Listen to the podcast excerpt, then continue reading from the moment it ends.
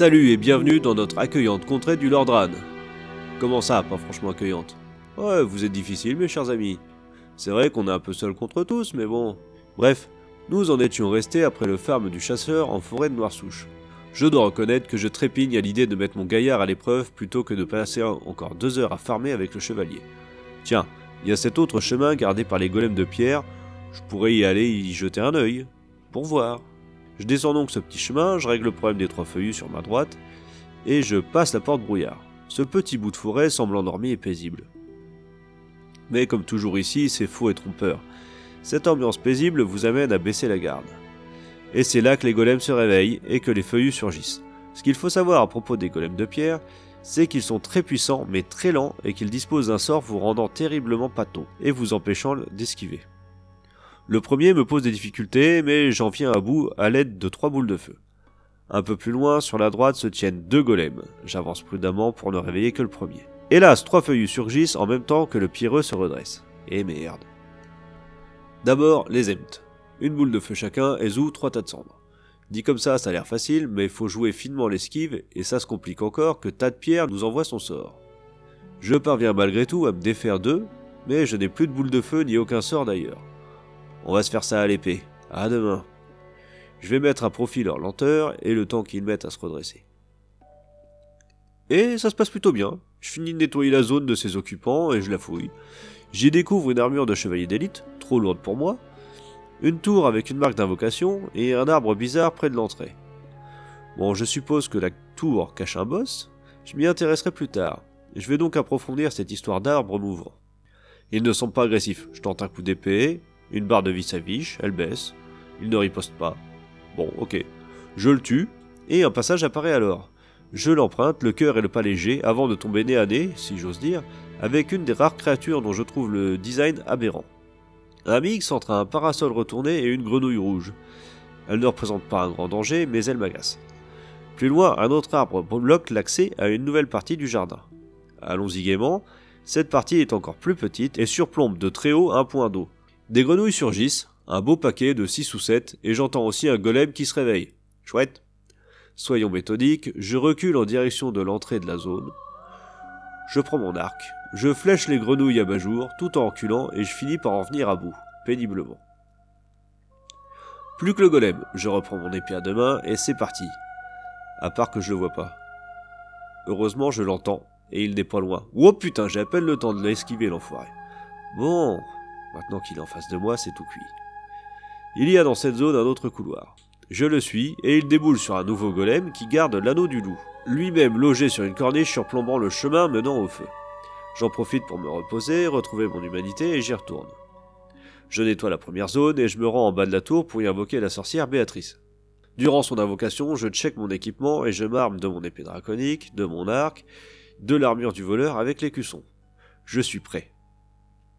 Je monte les escaliers talonnés de près par Béatrice et je passe la porte brouillard. Nous débarquons alors sur un pont de pierre surplombant tout le jardin de Noir-Souche. Et au-dessus de nous, chante et vole le boss, le papillon de clair de lune. Et le premier truc qui me frappe, c'est que cette créature est super belle et la musique très douce, euh, limite apaisante. Néanmoins, elle use d'attaques magiques, douloureuses pour celui qui la prend de front. Je lui tire dessus avec mon arc, mais c'est pas hyper efficace. De son côté, Béatrice lui envoie des sorts qui lui font de gros dégâts. Après quelques sorts jetés, il vient se poser au milieu du pont. Et c'est l'occasion de bourriner. Je prends mon épée à deux mains et je tape dedans. Le papillon meurt et Béatrice disparaît. C'est bizarre. Le combat a été si simple et l'adversaire si beau que je me demande si je n'ai pas fait une erreur en le tuant. J'en ai presque des regrets tant cet endroit est paisible. Bon allez, assez d'état d'âme, je poursuis ma route, je traverse le pont, je grimpe sur une nouvelle tour. Ah ouais, j'ai oublié de vous dire que j'ai récupéré l'âme du papillon. Autant dire que je ne sais pas vraiment à quoi cela peut servir, mais je ne vais pas le dépenser bêtement. En haut de cette tour, je trouve un forgeron décédé, une braise divine qui me permettra de forger des armes divines, comme son nom l'indique, fortement utile contre les morts et autres nécromanciens, ainsi que la clé de la tour de guet. Je sais pas où elle est cette tour de guet, mais enfin bon, au moins j'ai la clé. Je retourne au feu et je laisse là mon chasseur pour reprendre le chevalier. Et c'est reparti pour du farmage en bonne et due forme. Perso niveau 40, grand niveau 10, build force évidemment. J'ai aussi envie de le tester, alors hop, Direction le jardin, je pète les statues, je récupère l'anneau du loup, j'invoque la sorcière, je m'équipe de manière à optimiser l'affrontement avec le papillon, tenue de sorcier, cusson, euh, de quoi encaisser au mieux les attaques magiques. J'équipe aussi ma main de pyromancie et les boules de feu. Allez, go sur la grosse mythe. Entre les sorts de Béatrice et mes sphères ignescentes, le pauvre insecte ne fait pas long feu, si je puis dire. Il n'a même pas le temps de se poser. Je récupère la braise, la clé et je retourne au feu. J'ai encore envie d'avancer un peu et en retournant vers André le forgeron, je remarque un petit chemin sur ma gauche. Je vais donc explorer le bassin de Noirsouche. Je descends un petit raidillon, tue un lézard étincelant, ce qui permet d'obtenir une titanite scintillante, et j'arrive à un embranchement. Je peux continuer à descendre ou aller vers le bassin. Bon, je jette un œil au bassin, j'aperçois 4 golems de cristal, et je mange ce qui ressemble à un sort en pleine gueule. Je perds la moitié de ma barre de vie, Ouais, ok, je vais plutôt descendre en fait. En chemin, je récupère un arc long et une armure de cuir. Ce chemin est plutôt sympa en fait. Ouh, merde, j'ai parlé un peu vite. Et voilà qu'un chevalier noir armé d'une lance me prend en chasse. Le chemin est étroit, je vais tenter un truc. Je me protège derrière mon bouclier et je le pousse dans le vide d'un coup de pied. Oh putain, et c'est con, mais ça marche un peu plus bas, juste derrière l'endroit que gardait le, chevalier noir en fait, je trouve l'écusson végétal et un tunnel contenant un feu et un ascenseur. Ouais, je suis pas chaud encore pour l'ascenseur, alors euh, je vais retourner au bassin, mais sans trop m'en approcher. En longeant le bord, je n'éveille ni l'hydre ni les golems et j'arrive à une porte qui semble donner sur une tour. Je l'ouvre grâce à la clé de la tour de guet trouvée en haut de la tour du papillon. Et oh surprise, cette pièce contient le putain de guerrier d'Avel. Avel le rocailleux. Vous savez, celui qui était dans la cave sur la tour du dragon du démon taureau. Vous vous souvenez? Ce chevalier blanc qui, qui one-shot? Ok, donc roule à derrière, sorti de la tour et...